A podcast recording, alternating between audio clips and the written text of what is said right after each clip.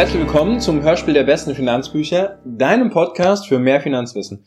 Mein Name ist Mike und ich freue mich, dich heute zu einer neuen Folge Hör ins Buch willkommen zu heißen. In diesem Format stellen wir dir in maximal 15 Minuten eines der besten Finanzbücher vor. Heute wird dies Kopfschläg Kapital von Günter Faltin sein. Am Ende der Folge weißt du, worum es in dem Buch geht, ob es für dich geeignet ist und was du daraus lernen kannst. Also, los geht's. Das Buch Kopfschläg Kapital ist in der Kategorie Unternehmertum gelistet und dort auf Platz 7. Warum Unternehmertum? Nun, ich denke, es ist ein Buch für jeden, der gerade überlegt, ja, Unternehmertum, könnte denn sowas funktionieren und ist das denn nicht total aufwendig und muss ich denn nicht alles selber machen? Mit diesem Buch kommt eine ganz neue Richtung auf. Der Zahn, alles selber machen zu müssen, wird hier drin etwas gezogen.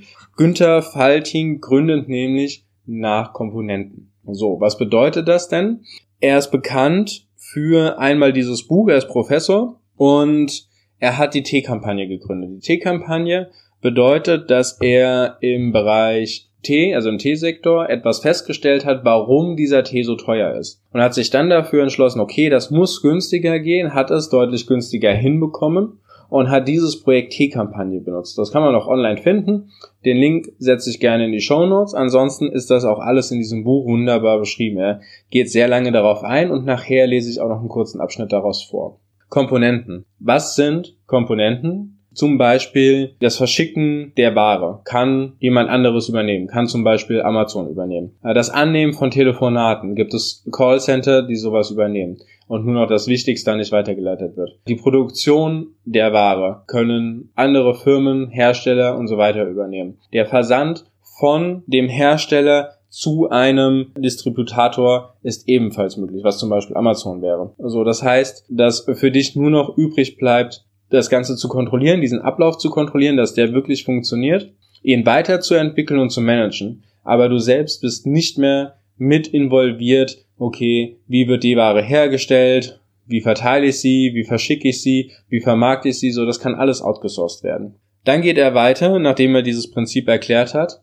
dass Gründen etwas mit Leidenschaft zu tun hat. Und er beschreibt das so, wenn du eine Idee hast, dann lass sie keimen und keimen und keimen und keimen und irgendwann ist diese Idee so mächtig und so groß, dass du gar nicht mehr anders kannst, als sie zu gründen als sie umzusetzen, als ein Unternehmen daraus zu machen und zu gucken, wohin es führt.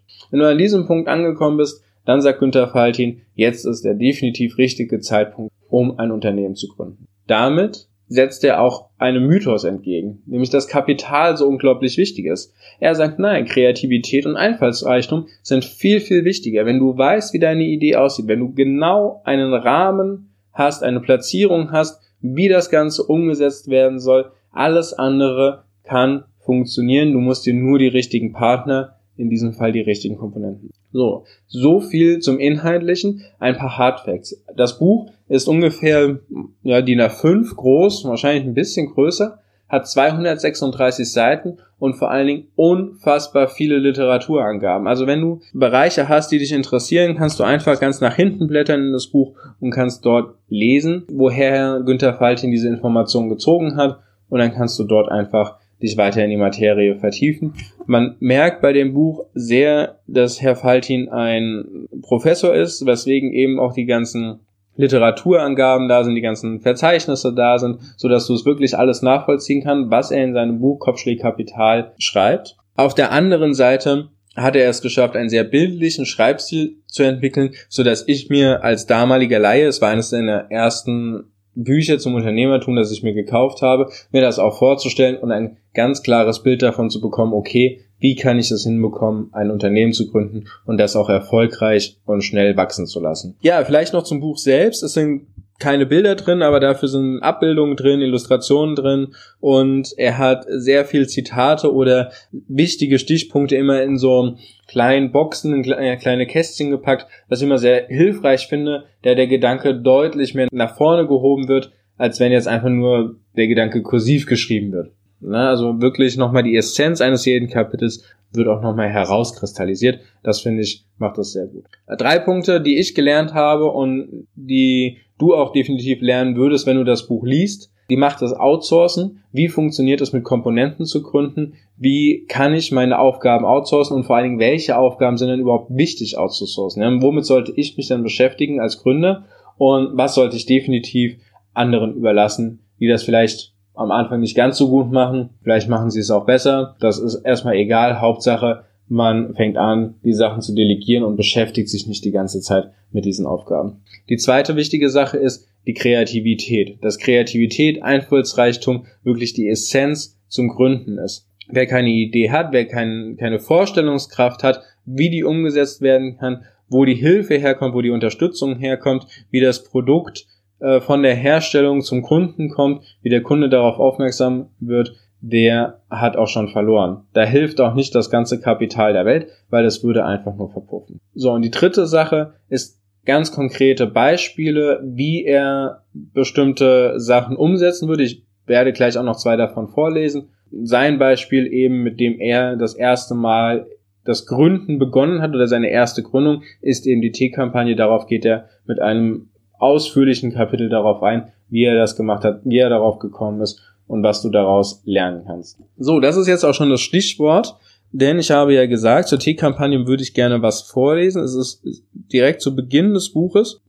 Auf vielen Reisen in Entwicklungsländern war mir aufgefallen, dass Produkte wie Kaffee, Bananen, Zucker, Tee bei uns ungefähr zehnmal mehr kosten als dort.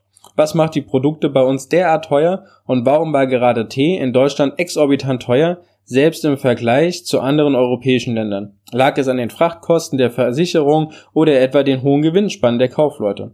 Nach eingehender Recherche stellte sich heraus, teuer machen den Tee nicht etwa diese Kosten, sondern die zahlreichen Stufen der Zwischenhandels und die handelsüblichen Kleinpackungen. Also den Zwischenhandel umgehen und kostengünstigere größere Packungen anbieten. Das schien mir sinnvoll. Aber warum tat das niemand? Sehen wir uns an, wie Tee bei uns üblicherweise gehandelt wird. Was macht ein gutes Teegeschäft aus? Es hat eine gute Lage, sachkundiges und freundliches Verkaufspersonal, angenehmes Ambiente, vor allem aber ein breites Sortiment an Teesorten. Ein guter Teeladen führt etwa 150 Sorten allein an Schwarztee. Dazu kommen noch grünen Tee und sehr viele aromatisierte Tees wie Kirsch- und Maracuja-Tee. So kommt der Einzelhandel rasch auf mehrere hundert Teesorten. Wenn eine davon ausverkauft ist, wird er den Großhändler anrufen und nachbestellen. Der wiederum kauft dem Importeur und dieser vom Exporteur. Bei einer Bestellung von drei bis fünf Kilo, wie bei Einzelhändlern sie normalerweise vornimmt, kommt er am Großhändler nicht vorbei. Dazu ist die Bestellung zu klein. Auf der Importeurseite und Exporteurstufe geht es um viel größere Mengen. Es ist also leicht dahingesagt, man soll den Zwischenhandel umgehen, denn ein herkömmliches Geschäft kann noch nicht einmal die Großhandelsstufe umgehen, es macht ökonomisch einfach keinen Sinn. Wer viele Sorten anbieten will, muss für jede Sorte Lager halten. Wenn ein Händler direkt im Erzeugerhandel einkaufen will, muss er mindestens zwei Tonnen, das ergaben meine Recherchen, pro Sorte einkaufen, damit die höheren Transportkosten und der nicht unerhebliche bürokratische Aufwand sich wirklich rechnen. Damit bekäme er selbst bei nur 150 Sorten ein Problem. Sein kleiner Laden vorne müsste ein Fußballfeld großes Lager hinten haben. Also man sieht hier schon, er hat ein Problem erkannt, hat überlegt, wie es denn besser funktionieren könnte und warum es momentan nicht anders gehandhabt. Im Buch geht er dann eben weiter, wie er dieses Problem löst. So, dann noch eine andere Stelle. Äh, die beiden Überschriften oder das Kapitel heißt im Konzert der Großen mitspielen und die Unterüberschrift lautet, können Sie sich vorstellen, eine Industrieanlage zu bauen? Er schreibt, ich sitze im Flugzeug nach Asien, mein Nachbar, so stellt sich im Gespräch heraus, kommt aus der Industrie von ThyssenKrupp. Er ist beauftragt, den Bau einer Zementfabrik in Saraburi nördlich von Bangkok zu koordinieren. Ich höre ihm aufmerksam zu und habe natürlich die Gründung aus Komponenten im Kopf, hole tief Luft und frage, es wird für Sie völlig unsinnig klingen, aber darf ich Ihnen erzählen, wie ich als Laie eine Zementfabrik bauen würde? Er sagt nichts und ich fahre fort. Ich würde mir ein Ingenieurbüro suchen, das Know-how und Erfahrung im Bau von Zementfabriken hat. Und dann würde ich die Teile, die für eine Zementfabrik notwendig sind, also die Maschinen und Förderbänder, alles was man eben braucht, dort einkaufen, wo sie am preisgünstigsten sind. Das Ingenieurbüro muss die Teile zusammenbauen oder den Bau koordinieren. Wie finden Sie das? Aber bitte sagen Sie ganz ungeniert, ich habe ja vom Zement keine Ahnung, außer dass ich schon mal Zementsäcke gesehen habe, was Sie davon halten. Mein Nachbar sagte ganz ruhig, was Sie jetzt gesagt haben, machen wir im Grunde genommen auch nicht anders. Wir holen uns ein Ingenieurbüro, wir kennen schon eines, mit dem wir das machen und dann holen wir im Großen und Ganzen aus der Welt zusammen, was wir brauchen. Die Teile, die wir selbst herstellen können, holen wir natürlich aus dem eigenen Haus. Sage, bitte noch eine dumme Frage. Wird die ganze Sache denn nicht preiswerter, wenn ich das baue, als wenn es ein großer Konzert tut? Natürlich, sagt er, sind sie preiswerter. Sie haben doch nicht den ganzen Apparat am Hals, den wir finanzieren müssen. Die Chinesen, denen wir eine Zementfabrik gebaut haben, tun das ja auch. Die konkurrieren jetzt mit uns in Dubai. Na, hören Sie mal, sage ich etwas besorgt. Was bedeutet das denn für ThyssenKrupp? Es entsteht eine kleine Pause. Dann sagt er, ich gehe in eineinhalb Jahren in Pension. So, und auch diese Geschichte wird einfach weiter ausgebaut.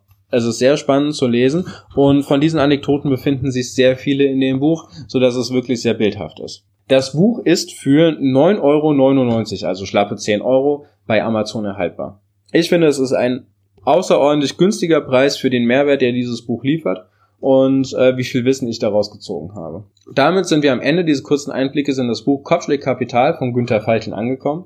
Wir freuen uns über deine Bewertung bei iTunes, wenn dir diese oder andere Folgen gefallen haben. Und in den Shownotes verlinke ich dir für mehr Details auch nochmal die dazugehörige Seite auf den besten Finanzbüchern.